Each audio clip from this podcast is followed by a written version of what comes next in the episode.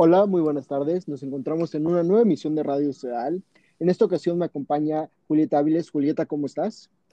Ay, muy feliz de estar aquí otro lunes. Igualmente feliz de escucharte y bueno, son todas las personas en cabina en este momento. Y bueno, Julieta, la verdad es que esta semana toca coyuntura. La verdad es que hay bastantes temas jugosos, polémicos dentro de todo por las personas que implican y en general de alguna manera que tienen o están ligados a la pandemia. Entonces, hablando de pandemias, ¿qué te parece si arrancamos con el tema de Hugo López Gatel y las cifras del COVID-19? Porque resulta que la semana pasada, este, en una de las conferencias, Hugo López Gatel dijo que no presentaría las cifras del semáforo en esa ocasión porque los datos que estaban presentando los estados de alguna manera no eran coherentes o no, presentaban consistencias con datos presentados anteriormente, por lo que no se podía determinar al momento cómo proceder. Y es que esta polémica de Hugo López Gatel con los demás estados este, obedece ya unos cuantos meses atrás entre una cosa fundamental, la trayectoria que ha optado el gobierno federal por tomar ante el COVID-19 y la trayectoria que han tomado particularmente cada uno de los estados. Si bien sabemos que como autoridad a nivel nacional o la República, el gobierno federal tiene la última decisión en cuanto a cómo proceder con la estrategia de salud, la verdad es que la serie de inconsistencias que se han ido presentando a través de estas de este estilo de mañaneras o reportes que presentaba Hugo López Gatel, asimismo, digamos, este, la falta de transparencia y la falta, digamos, de profesionalismo que algunos gobernadores y gobernadoras señalaban en cuanto a que, por ejemplo, apenas se puso la máscara o en, un inicio había dicho que este, esta no era tan necesaria o inclusive el tema de que cada semana estamos teniendo un pico, la famosa curva que no se aplana, pues realmente hicieron que cada uno de los estados de la República optara por tener estrategias separadas e inclusive cosas que llamaron la atención es este, que hace dos semanas la Ciudad de México entrada en semáforo naranja cuando todos los estados que rodean este, la metrópoli, pues estaban en rojo. Entonces, de alguna manera te habla lo que de lo que muchos analistas y los y las analistas han señalado en cuanto a que no hay una verdadera estrategia fijada como tal y más se está obedeciendo a razones políticas detrás del el combate a la pandemia. Inclusive de alguna manera la velocidad con la que el presidente López Obrador está presionando, por así decirlo de alguna forma, por poder regresar a dar este, sus giras, este, hablar con la gente, e inclusive el tema de irse a Estados Unidos, de lo que hablaremos enseguida. Entonces, de alguna manera, esto es lo que plantea, que los gobernadores ya están hartos de la estrategia de Hugo López Gatel, ya nadie está de alguna manera respetando las cifras, las medidas, y cada quien está haciendo lo que quiere con la información que posee, verídica o no. Entonces, a partir de esto, sí, adelante, Julieta. Ah, bueno, interrumpiéndote tantito, como tú decías, o sea, lo de las cifras lleva ya un rato, ¿no? Que vemos que el gobierno federal, o sea, bueno, Gatel da unas cifras por estado y estos no coinciden con las que los mismos estados presentan. Y como tú dices, habría que ver que si tan solo es una discrepancia, o sea, por falta de comunicación, o si sería más grave, hay ya sea un maquillaje de cifras o una falta de profesionalismo, los mismos estados no saben contra qué se están enfrentando. Entonces, o sea, preocupa bastante porque tú dices, ok, la Ciudad de México está en semáforo naranja, a diferencia de, por ejemplo, Puebla u otros estados aledaños que siguen en semáforo rojo. Entonces, ¿cómo saber que la, cuando se pasa a otro semáforo estamos realmente haciendo lo correcto? Si las cifras no están tan bien, ¿no? Entonces, también, pues, o sea, recordar cómo los estados han hecho distintas estrategias y algunos con mayor éxito que otros cuando debería estar un poco más homologado el salir, ¿no? de la pandemia y no tanto, pues dejarlo a qué tan bueno o malo es el gobernador en turno en cada estado, ¿no?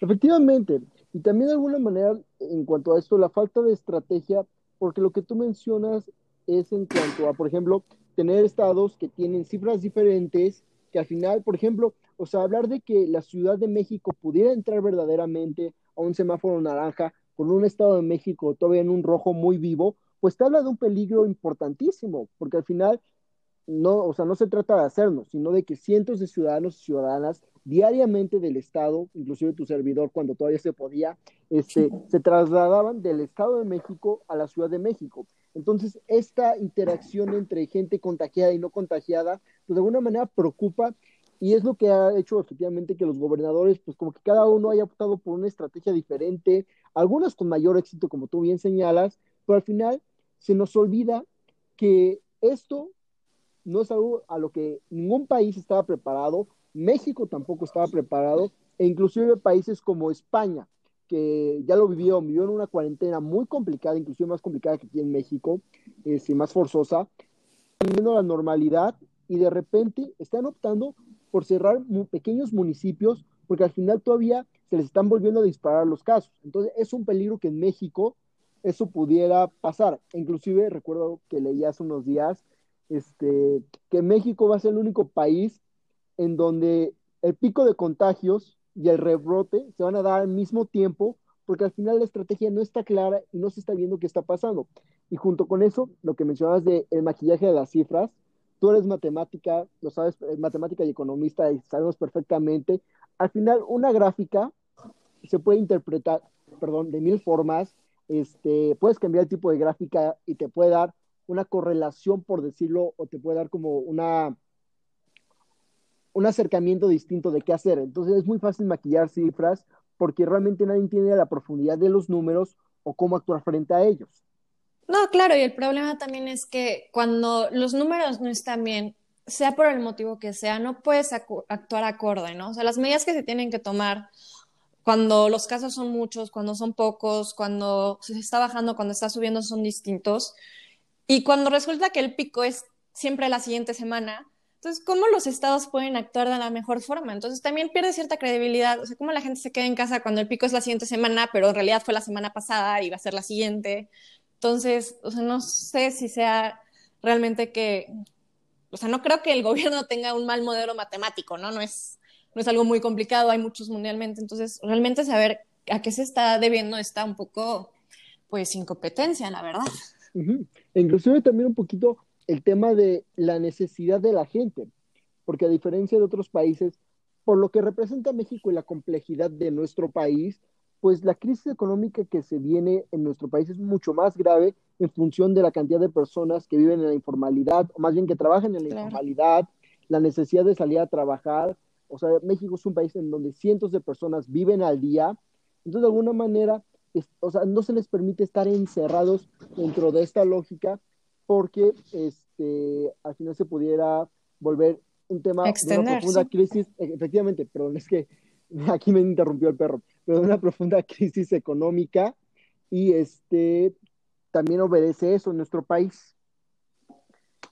Pero bueno, dicho esto y la complejidad que representa, sobre todo estar llamar a la audiencia, estar al pendiente de los números, de la información verídica y de, obviamente, ir con precauciones. Este, ¿Qué te parece si pasamos al tema de el presidente de López Obrador, que decidió este, visitar a su homólogo en Estados Unidos, Donald Trump. ¿Qué nos puedes decir al respecto, Julieta? Pues bueno, parece que Obrador por fin se decidió usar mascarilla, bueno, cubrebocas, en el avión comercial que lo llevó a Washington. Y pues bueno, esto sucedió el pasado miércoles. Este, primero llegó y pues visitó el monumento ay, ¿cómo se llama? Se me fue el nombre. A Lincoln, justo, ¿no? Que vimos muchas imágenes, la verdad, una buena fotografía, ¿no? no se lo voy a negar. Y después hizo uno, fue a la estatua que hay de Benito Juárez, ahí en Washington, y pues hizo un homenaje, ¿no? Con cierta parte de las Fuerzas Armadas.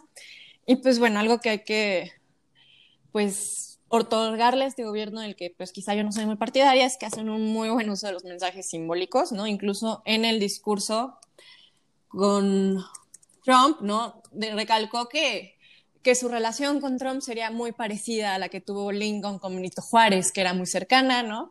Y ambos presidentes, al parecer, pues acordaron que México, bueno, que los ambos presidentes son muy cercanos, incluso amigos, ambos lo mencionaron, ¿no? Que pese a todos los pronósticos, se encontraban ahí siendo grandes amigos, ¿no? Parafraseándolo un poco. Mm. Y pues bueno, esto se dio un poco porque ya, ya entró el primero de julio el nuevo acuerdo comercial, bueno, el nuevo Tratado de Libre Comercio. Y pues lo que hicieron fue una firma un poco simbólica y pues bueno, pues, tuvieron una reunión bastante cordial. Se habló mucho de ello en los medios, a favor, en contra. La verdad, a mí el, discurso fue bastante bueno, a mi parecer, ¿no? Bastante cordial. Y pues buscan ahorita edificar una lanza económica y de seguridad, aunque pues para algunos críticos también parece que el mandatario López Obrador se somete a la voluntad del presidente estadounidense. Pues claro, o sea, aquí dos cosas considero importantes las que mencionas. Uno, el tema de los mensajes, que de alguna manera, este, ambos presidentes ocuparon esta visita para sus propios intereses. Sí, claro, o sea, también viene la elección de, Estados Unidos, ¿no? Entonces, yo creo que a Trump le benefició este, Obrador diciendo que eran grandes amigos, ¿no? Con la comunidad latina, imagino. No, no, probablemente. O sea, en el caso de Estados Unidos, un poquito lo que pasó con, cuando Peña Nieto lo invitó, que pues al final lo benefició en cuanto a la comunidad latina de allá. Y, en el caso de, de, este López Obrador, pues también salirse de lo cotidiano y sacar a la gente un poquito del tema de la pandemia, que al final funcionó. Porque se nos, o sea, bueno, no es que se nos olvide, pero lo dejamos de momento y de repente, pues naturalmente, este el tema este, cambia o realmente las prioridades se vuelven diferentes. Pero bueno, realmente es cierto, fue una buena visita, este, hubo muy buenas fotos, hay que reconocerlo, tiene un buen fotógrafo, este, y junto con esta visita se dio cierta polémica, bueno, no polémica, pero sí se prestó a que se interpretara como un regalo, algunos lo señalaron cuando no es así, y es que este, Estados Unidos arrestó al ex gobernador César Duarte. Como sabemos, pues César Duarte este, de Coahuila ha sido uno de los gobernadores más perseguidos por el, actual gobernador de, este César, perdón, este corral, en, no de Coahuila, de Chihuahua, perdón. Este, es gobernador de Chihuahua y de alguna manera te digo, se hablaba de que este, había sido un regalo, pero este corral ha defendido que no es así, que viene siendo un trabajo de investigación clave por parte del gobierno de Chihuahua. Se han investigado cientos de cuentas, se han hallado propiedades, este, y textualmente mencionó que dijo, no se trata de un regalo, es el cumplimiento de la ley y de un tratado internacional que está en la agenda de ambos países en cuanto a la extradición de César Duarte. Y es que este, Duarte, así se refirió este corral, Construyó una red de protección a lo largo de su mandato que fue transversal a partidos, instituciones, gremios, en una forma corruptora de comprar silencios, intromisiones a partidos. Es decir, este, pues al final Corral, este, perdón, Duarte tuvo un impacto profundo y se benefició de múltiples estrategias. Al momento, se señala, hay 32 exfuncionarios públicos o servidores ligados a César Duarte que se encuentran bajo un proceso penal, cinco de los cuales continúan en prisión y otros han regresado el dinero robado.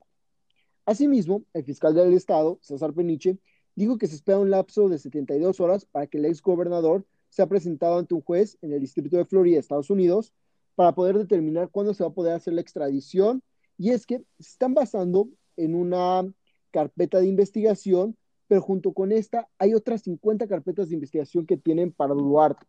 Entonces, Aquí queda decir que tú recordarás esa foto en su momento de Peña Nieto con múltiples gobernadores del PRI en Palacio Nacional y cómo resulta que cada uno de estos gobernadores, o la gran o algunos, poco a poco ha ido, han ido cayendo en las garras de la justicia, por decirlo de alguna forma, y es que aparentemente todos los caminos van a terminar apuntando a Peña Nieto, que todavía vive la vida muy feliz, pero pues próximamente quién sabe qué nos depara el destino en cuanto a que se puede encontrar del expresidente y otros mandatarios priistas, panistas o en sí de cualquiera que haya cometido actos de corrupción en el gobierno. No, sí, parece muy usado en la política, ¿no? Que llega un nuevo presidente, un nuevo gobernador y arrestan, ¿no? A los cómplices del pasado que estaba en contra, ¿no? Y pues, sea un fin político o no, pues hay que aplaudirlo, supongo, el arresto de Duarte. Llevaba tres años, bueno, investigué un poquito, llevaba tres años la primera orden, Y no se había podido hacer porque parecía que el gobierno mexicano en la extradición, bueno, después en las órdenes de extradición, siempre faltaba algo. Bueno, eso es como lo señalan ahorita en el gobierno actual, que ya lo corrigieron y que por fin lo lograron extraditar. Y pues incluso este César Duarte estaba pidiendo en Estados Unidos, creo que fue en Florida su arresto, ¿no? En Miami, la libertad condicional y demás. O sea, sí, él también estaba siguiendo su proceso ahí. Y pues sí se lo negaron, obviamente porque no pueden darlo con extradición. Pero pues ojalá, ojalá se haga justicia, ¿no? No, no acabe en la extradición. Ojalá no haya también, no sé, en México es muy dado, ¿no? Que en el proceso hay algo mal, se tiene que quitar, se tiene que alargar. Entonces ojalá no suceda. Y pues a ver qué sucede.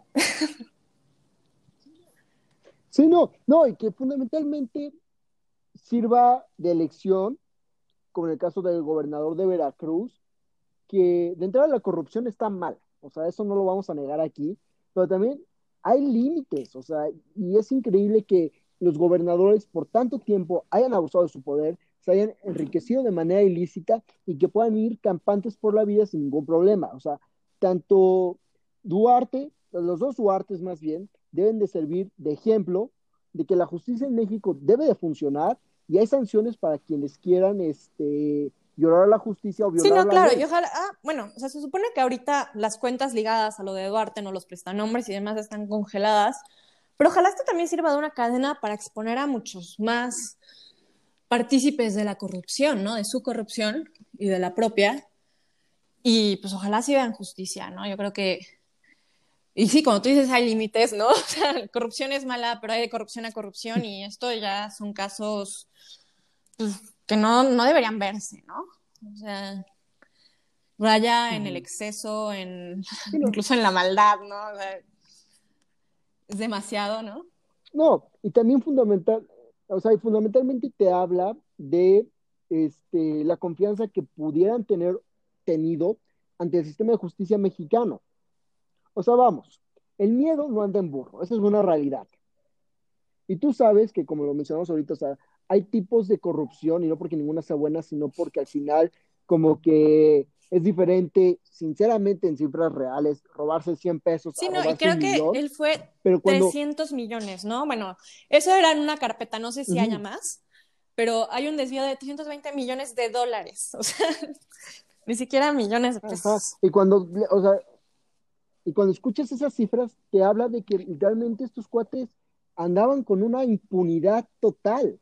O sea, no están preocupados por el seguimiento que la justicia les pudiera dar, y más si se han encontrado de forma tan fácil tantas propiedades, bueno, no fácil, porque lleva un proceso de investigación naturalmente, porque tampoco se hayan esforzado mucho por no, pero esconder 320 millones de dólares es difícil, ¿no? Y el que yo imagino que son más, o sea, hablo de no, una carpeta. Pero, y aparte, bueno, si no me equivoco, fueron usados para la campaña, ¿no? De, bueno, en parte, una parte de ese dinero se se desvió para la campaña de Peña Nieto. Entonces también es necesario ya acabar con esta tradición de desviar fondos para ayudar a la siguiente campaña y después a la siguiente campaña, ¿no? Mm, sí, no, esta tradición de pagar por la impunidad, ¿no? De cuánto aportas este, y cuánto te puede ayudar ya estando en el poder. Pero bueno, la verdad es que temas complicados, temas a los que sin duda hay que darle seguimiento, son importantes este, refrescan un poquito el discurso en cuanto a lo que está pasando en las noticias que había sido solo COVID, lo cual creo que también es importante. Pero bueno, dicho eso, Julieta, creo que acabamos esta emisión. Te agradezco muchísimo por haberte conectado este lunes 13 de julio y nos vemos el próximo lunes con los temas de Me parece y gracias a ti, pues a darle seguimiento a estas noticias. Claro que sí. Entonces, a toda nuestra audiencia, muchísimas gracias por escucharnos y Hasta nos vemos el próximo lunes.